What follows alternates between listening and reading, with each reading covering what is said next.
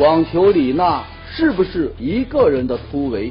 三大球项目，中国队如何有所作为？公职人员收受礼金算不算犯罪？更多精彩尽在本期杂志天下。观众朋友，大家好，欢迎收看杂志天下，我是廖杰，和你一起来关注正在流行的话题。节目开始，杂志封面最新一期看天下封面话题是李娜一个人的突围。前不久，网球明星李娜召开了新闻发布会，宣布正式退役。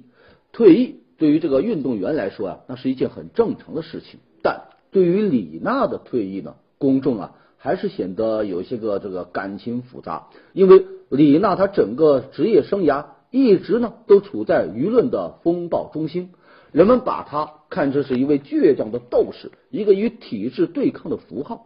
他走出体制，选择职业化的道路，曾经引发了社会各界广泛的争议，因为这涉及到运动员的培养问题，涉及到网球运动，甚至说涉及到整个体育事业管理体制的问题。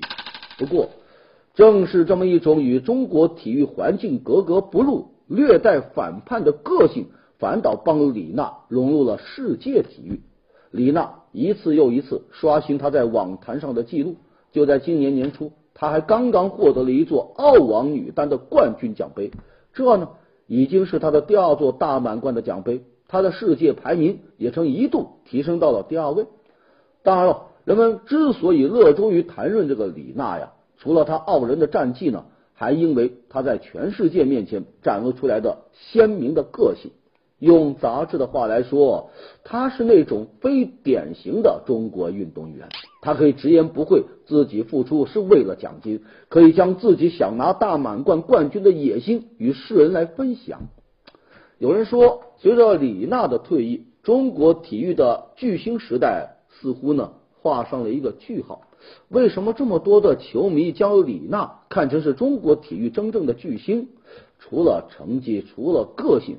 还有一个原因，就是他不靠这个举国体制，不靠奥运金银牌，他的单飞啊，让人们见证到了体制外的一种成功。不过，在退役的时候，李娜还是说了呀：“我不喜欢单飞这样的词语，我希望更多的中国运动员能够通过走职业化的路线取得成就。”杂志有一篇文章啊，标题就叫《体坛个体户》。闪光不易也要闪。其实啊，像李娜这样这个体制外散养的个体户呢，还有啊，你比如极限马拉松跑的运动员陈鹏斌，还有铁人三项的领军人物党旗，以及职业拳王熊朝忠，他们都向人们诠释了一个新的理念：爱体育，但不一定非要活在这个体制内。我们回到封面，李娜。一个人的突围，李娜的突围是成功了，我们就希望呢，还会有更多种可能的后来者。好，接下来还是这个体育方面的话题。国庆长假，有人呢选择外出，当然了，也有人就选择啊窝在家里看比赛。这不，仁川亚运会已经落下帷幕。咱中国代表团呢，收获了一百五十亿枚金牌，稳居是第一，这是挺骄傲的一件事。但这个备受关注的篮球、足球、排球这三大球，那是一金未得，零金牌。某些媒体啊，甚至用耻辱啊、丢人啊这样的字眼来做标题。中国男篮归国的时候呢，机场甚至没有一家媒体去接机，这种待遇啊。的确让人五味杂陈啊！这一晚比赛的女排原本是承载了三大球的最后一丝希望，结果呢，还是以零比三被东道主韩国队直落三局。除了张常宁之外，那剩下的队员都被球迷给了差评。我们再说一说足球，那就更是苦主的命了啊！女足铿锵玫瑰的名号早已经无人再提了。至于这个男足啊，这些年来。一直啊，都是被质疑的对象。每逢大赛夺金，那绝对不是计划之内的事儿。只要不出惨案，那就要烧香拜佛了。这一次被泰国队打的是上气不接下气，连解说员都说看着都心疼。国家体育总局副局长蔡振华说：“目前我们三大球处于历史的低潮，失利呢可以让我们去总结，特别是从系统上啊去总结。”对此，有人就说了，在三大球项目上，特别是足球上，我们总结的这个经验教训还少吗？有专业人士甚至说啊，现在三大球项目啊是越来越泛足球化了。这样下去啊，还真是无药可救了。这话虽然有点偏激啊，但话糙理不糙啊。对于中国的三大球项目，大家伙呀已经厌倦了那些个所谓痛心疾首的反思。球迷需要的是能看得见的行动。三大球亚运会零金牌，看来这个李娜一个人突围不够啊。好，来看《南方人物周刊》封面话题是“刹那萧红”，这说的是国庆首日上映的《黄金时代》，讲述女作家萧红以及她同时代作家群像的电影。导演许鞍华的这么一部电影，据说呢，早在拍摄阶段的时候啊，就已经被称为是文坛版的建国大业，因为呢，这部电影啊。汇集了众多的明星，像汤唯呀、冯绍峰啊、沙溢啊、郝蕾啊，还有王千源、袁泉等等。而他们所饰演的角色呢，都是民国时期名噪一时的大作家，有鲁迅、丁玲、许广平，还有茅盾、萧军、聂干弩以及端木蕻良等等。看着他们在那个动乱的年代与萧红发生的悲欢故事。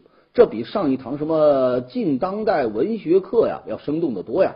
有人就说呀，这相当于花三个小时刷这个民国文人的朋友圈，可比同等时间刷自己的朋友圈有营养多了。由于这部电影时间过长，还有人调侃说，无论如何看《黄金时代》，至少在票价上不吃亏，花一部电影的钱看了两部电影的时长。值。说起来啊，萧红啊是许导演最喜欢的女作家，也是近现代最富争议、最具有传奇色彩的一个女作家。而这样的角色呢，并不好塑造啊。于是呢，导演使用了这么一种对镜独白的形式来展现这位女作家的一生。电影一开场就是萧红对着镜头说自己生于哪年何地，死于哪年何地。就像是传统戏曲里的自报家门，整部电影更像是一篇采访量极大的特稿。那撰写者呢，除了采访萧红本人外，还尽量多的采访到了与他有过接触的各种人，让他们对镜头来说话，来担当历史的解说员，表现出对历史的客观和敬畏。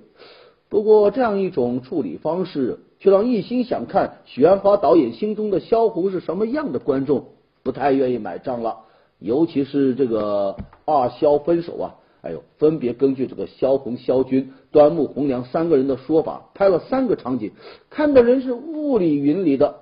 对此，有人就说了：“这货呀，不是黄金时代，有点像罗生门呐。”前不久。沈阳故宫即将完工的金水桥被责令限期拆除，有关方面就表示，故宫正门前的这个金水桥啊，它属于这个违建啊，与故宫风貌呢不符，还没有露面就面临被拆的命运，这呢就引发了人们的议论。要说金水桥，可谓声名显赫呀。它是北京天安门古代建筑群的重要组成部分，属于国家一级文物保护单位。可在沈阳故宫东大门广场上出现的这个金水桥，那就显得有些个尴尬了。沈阳故宫是满清入关之前努尔哈赤和皇太极的宫殿，它以浓郁的满族特色闻名于世。无论是历史严格还是建筑形式呢，都与北京故宫的风格呢有很大的差别。如此穿越时空，这个桥梁嫁接，既让北京故宫无缘无故遭遇到被山寨的烦恼，也让沈阳故宫因此显得有些不伦不类。况且呢，现在沈阳故宫正门的位置，历史上啊根本就没有过这个什么金水桥。你把一件莫须有的山寨历史品放在这，无异于是画蛇添足啊！更好玩的是，金水桥下没有水，就让这座桥呢更添了几分尴尬。水之不存，桥将淹没呢？而且啊，这金水桥它在规划的时候啊，也没有征求这个文物部门的意见，也没有邀请文化部门的专家来参加论证。有学者很严厉的批评说，对于文物的保护而言，越是接近原来的风貌和特色，就越是成功。而当我们可以用现代的金钱和建筑对古建筑任意打扮的时候，则足以表明我们的决策有一点慌乱，我们的权力那是无边的。金水桥不是一天建成的。当地的文物部门、规划部门、建设部门等相关的职能机构，也许都存在失职和渎职，有关部门应该严查，对相关的责任人员应当问责。沈阳故宫建金水桥，如此画桥添足。我们想说的是，历史文化不是任你打扮的小姑娘啊。前不久有消息说。刑法修正案准备增设收受礼金罪，礼尚往来可能会入刑，这就引发了人们的关注。说起来，收受礼金罪与受贿罪听上去呢有点像，但有一点不同。相同点在于都是国家工作人员收取了他人的财物啊，或者是礼金。它区别呢，则在于受贿罪当中的国家工作人员。他既要有收取他人财物的行为，还要有为他人谋取利益的行为，但收受礼金罪则没有这样的要求。也就是说，只要你国家工作人员收取了他人的礼金，无论是否帮他人谋取了利益，都构成了犯罪。对于这样一个举措，有人是拍手叫好啊，认为这体现了刑法的精细化追求。一个官员收了别人的财物，为他人谋取了利益，这是受贿罪。但是否为他人谋取利益，却不宜查证啊？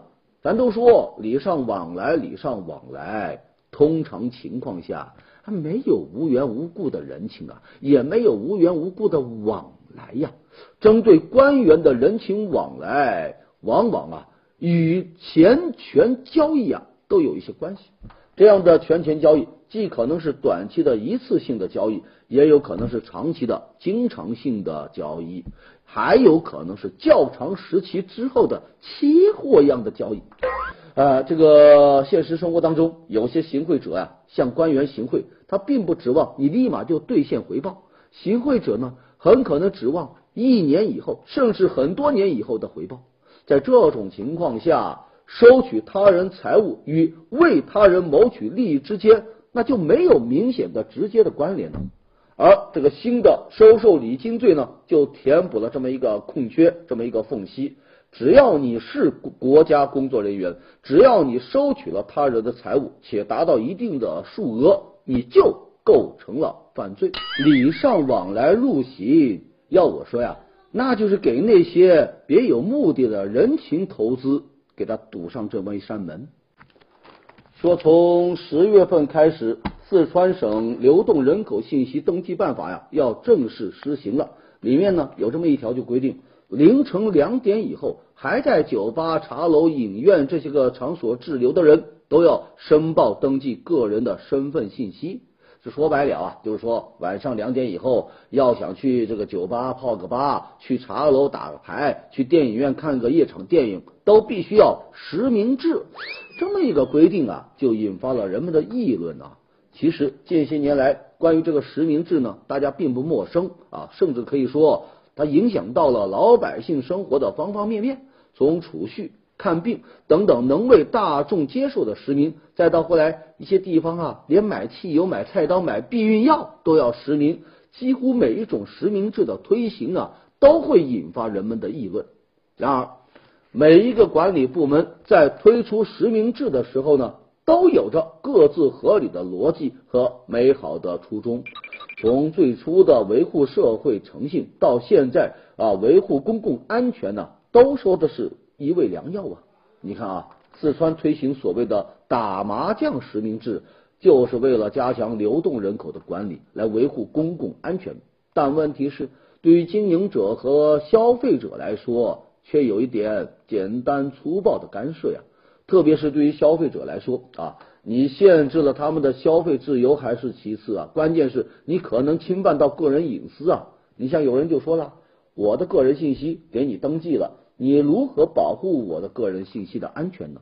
如果这个问题不能够解决，实名制它就让人觉得不安全呢。还有市民干脆就说，如果要实名制的话，那以后啊晚上咱就少打那么几圈牌，打麻将要实名制。咱就但愿呢，这种规定啊，不是什么假胡啊。好，接下来还是热点话题，国庆节的第二天，正好呢就是九九重阳节，各地啊纷纷组织了敬老活动，或者是文艺演出，或者呢发放慰问品，或者呢为老人来理发呀、洗脚啊，忙得叫一个不亦乐乎。不过，在一片敬老爱老的和谐氛围下。竟然就有人打起了鬼主意，说最近江苏省质检局啊公布了一起黑心棉事件。江苏南京市的六合区以政府采购的形式为这个养老院呢购买了一千八百床这个棉被，并且呢分派给了老人来使用。在一次检查当中，却意外发现这一批棉被的质量啊都不达标，也都是大家所讲到的这个黑心棉。不光质量有问题，那价格呀高的出了奇啊！六十多块钱的价格，当地采购回来之后呢，价格翻番变成了一百四，这就不免让人怀疑啊，采购过程是否存在猫腻？首先，这招标的价格究竟是如何监管的？难道是只买贵的不买对的？还还有这个政府采购法当中明确要求。参与采购的单位必须要具备相应的资质，否则呢，你不能参加政府采购啊。可这一回呢，中标单位并没有棉被这么一项经营项目，也就是说，你连最初的入围资格都不具备，但最后呢，却成功中标了。那究竟有何神通？又是谁在背后帮他一路开绿灯呢？为养老院采购棉被，那本来啊是一件暖。事是关爱老人的事，结果呢，却因为黑心棉被，好事变了坏事，暖心变成了闹心，不但伤害到了老人，也损害了政府部门的公信力。在这，我们就想说，黑心棉被已经曝光，但有些真相你不能再捂盖着了。谁敢担责任，哪个环节出问题，都应该给公众一个明白的答复。黑心棉被的真相。不能够被稀里糊涂的给黑掉。十一黄金周过去了，哪个旅游景点最坑爹，成了热门的话题，大家纷纷开启了吐槽模式啊！你像凤凰古城、三亚、天涯海角等等景区呢，都相继上榜。有这个游客就说，凤凰古城一百四十八元的门票，去了十个景点，看起来还挺多，但这些个景点。基本都类似，要么就是故居，要么就是祠堂，都差不多啊。那房子啊、摆设呀，哎，都是一样的，根本就不值啊。还有游客就抱怨呢，古城沱江边上的客栈呢，那涨价涨得太厉害了。对此呢，凤凰古城公司很快就做出了回应，说这个一百四十八元的古城门票包含了沈从文故居、熊希龄故居。沱江泛舟、南华山等等十大景点啊，是物有所值的。如果说不知道有什么特别的地方，只能说明你游客呀对咱凤凰缺乏了解。最后啊，人家还引用了信天游王贵与李香香当中的名句来回应你，他是这么说的啊：这么好的地方留不住你。无独有偶，游客在海南旅游呢。也遇到了类似的疑惑啊！三亚有一个著名的景点叫天涯海角，有游客就说呀，花一百来块钱看几块石头还真不值得。对此呢，三亚方面就回应说，天涯海角这几块巨石啊，都是有历史的。看完这样的回应，有人就说了，这听上去啊，感觉好像是咱游客不识货呀，好像花多少钱都是应该的呀。但是不是物有所值，应该由游客说了算呢？如果只知道挣钱，不知道服务，那再好的景点也留不住人呢。有人甚至说，就算再有什么历史价值，景区门票也不能贵得太离谱。其实，每逢节假日，景区门票总是人们热议的话题，尤其是一些这个知名景区高高在上的票价，让人是望而却步，有苦难言。景区说这么好的地方留不住你，其实啊。应该反思的呀，是你呀，可别让游客和景区啊唱一首离。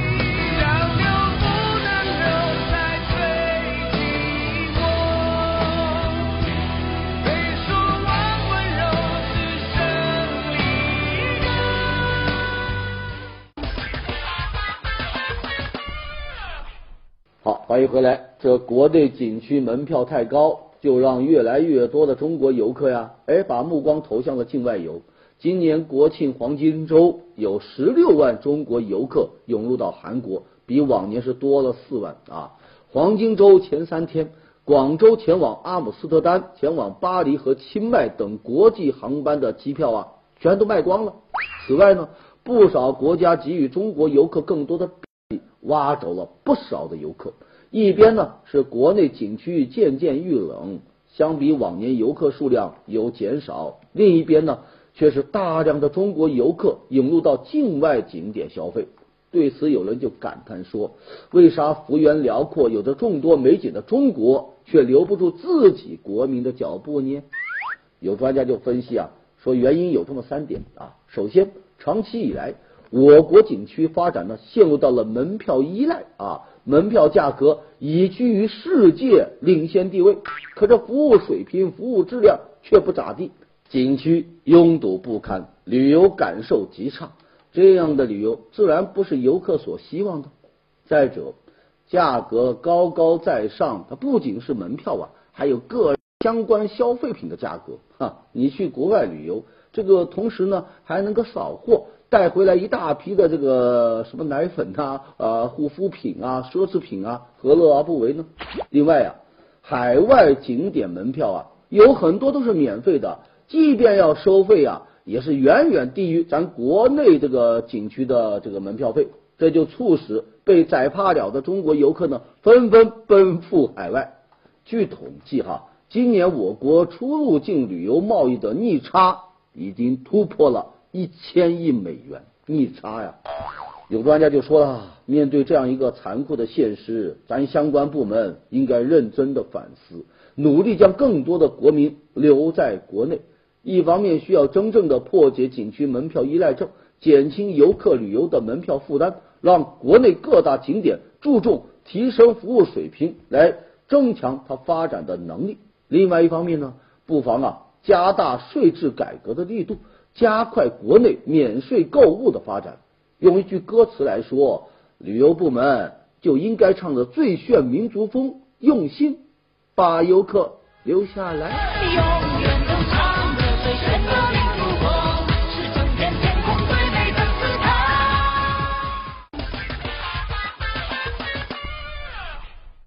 好，接下来我们来关注人工闸门。说这个国庆期间。杭州闹市区游人爆棚，为了保障道路通畅，这杭州警方呢就分别在闹市区的几个十字路口啊安装了人工推拉的这个闸门，红灯这个倒闸就拉上，行人被挡在马路两侧，绿灯哎再拉开倒闸放人，这种开仓放粮一般的这个热闹场景，立马就引起了人们的关注。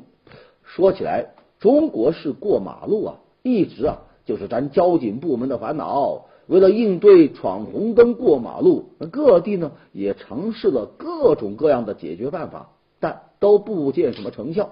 在很多城市的这个十字路口啊，交警啊、协管员呐，无论是吹烂了哨子啊，还是喊破了喉咙啊，甚至发生语言和这个肢体的冲突，都难以阻挡闯红灯者的脚步。很多闯红灯的人都认为，除非被撞到。只占便宜不吃亏，你看啊，咱抢了时间，赶上了那一趟公交，被撞了呢，又有强制交警险等等来帮我保驾护航，更让行人呐有恃无恐啊。至于这个现场罚款嘛，没带钱你怎么能收我的身呢？更不可能啊，你扣住咱不放吧？因此啊，面对比比皆是的行人闯红灯，交通执法往往显得很无奈。哎，你还别说，这一次杭州为了应对这个黄金周，出台了这么一个应急措施呢，居然就收到了奇效，实在是让人惊喜啊！但也是有些个无奈哈。你像有人就认为这么一个人工闸门呐，给我们带来了一些启示，那就是确实有必要以制度化的方式。以必要的硬件措施来治理闯红灯过马路。你像这个机动车闯红灯、闯黄灯，你借助这个摄像头呢，就可以基本上得到较为理想的治理。呃，你应对碰瓷呢，一些司机安装了这个行车记录仪啊，这些呢也足以证明制度化思路啊它是有效的。当然了，还是有一些个不足。你比如啊，交通路口绿灯让行人通行的时间呢太短了。呃，人工拉呀、伸呐，这个这个闸门呢，也要耗费一些一些时间。这个临时性的举措呀，好像又没有更多的推广价值。那怎么完善呢？这就值得进一步讨论要我说呀，红绿灯要靠人工拉闸门，这就折射出咱中国人交通文明的一种尴尬。想要改变尴尬，不仅仅需要人工闸门。那更需要咱每一个行人呢，心中树立起这么一道文明的闸门。接下来看最新一期的《南方人物周刊》，我们来介绍几个瑞词。第一个词，自拍照相馆。说这个最近啊，北上广啊，流行这么一种照相馆，里边呢没有摄影师对你指手画脚，但却呢布置好了各种背景幕。打好了人像专用的闪光灯，还有一堆很可爱的服装啊、道具啊、各种饰品啊。你呢可以约上三五好友，在里面就像唱卡拉 OK 一样，进行这个自助式的个性摄影，自娱自乐啊，自恋到疯狂啊。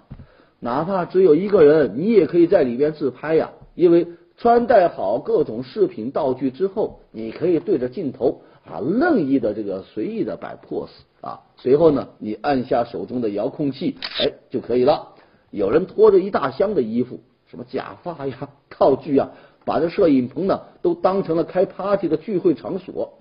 有毕业季啊，整个寝室的同学来拍这个合影的，还有人呢为了过生日，提前一天就在这摄影棚堆满了鲜花、毛绒玩具和生日蛋糕。摄影棚不仅是拍照片的场所，导向变成了这个聚会、聊天、尽情开心的地方。自拍照相馆，那叫你的表情，你做主啊！好，接下来一个瑞词，修理咖啡馆。这说的是最近在欧洲比较流行的一种形态的咖啡馆啊。除了能够喝咖啡、上网聊天，它还有一个功能，你可以在这里边呢修东西。说这个咖啡馆呢，每个星期呢都固定那么一个时间，邀请这个修理老师傅啊来助战。从这个相机、手机、电脑到行李箱、自行车、微波炉啊，基本上啊你能想到的东西都可以带到咱咖啡馆来修。看来不会煮咖啡的修理工不是好老板。好，接下来进入到板块杂志图片。啊，师兄，你这是带媳妇去了一趟火焰山吧？昨晚又喝酒了，媳妇让我跪这个呢。这个红薯，谁来把它做成烤鸭呢？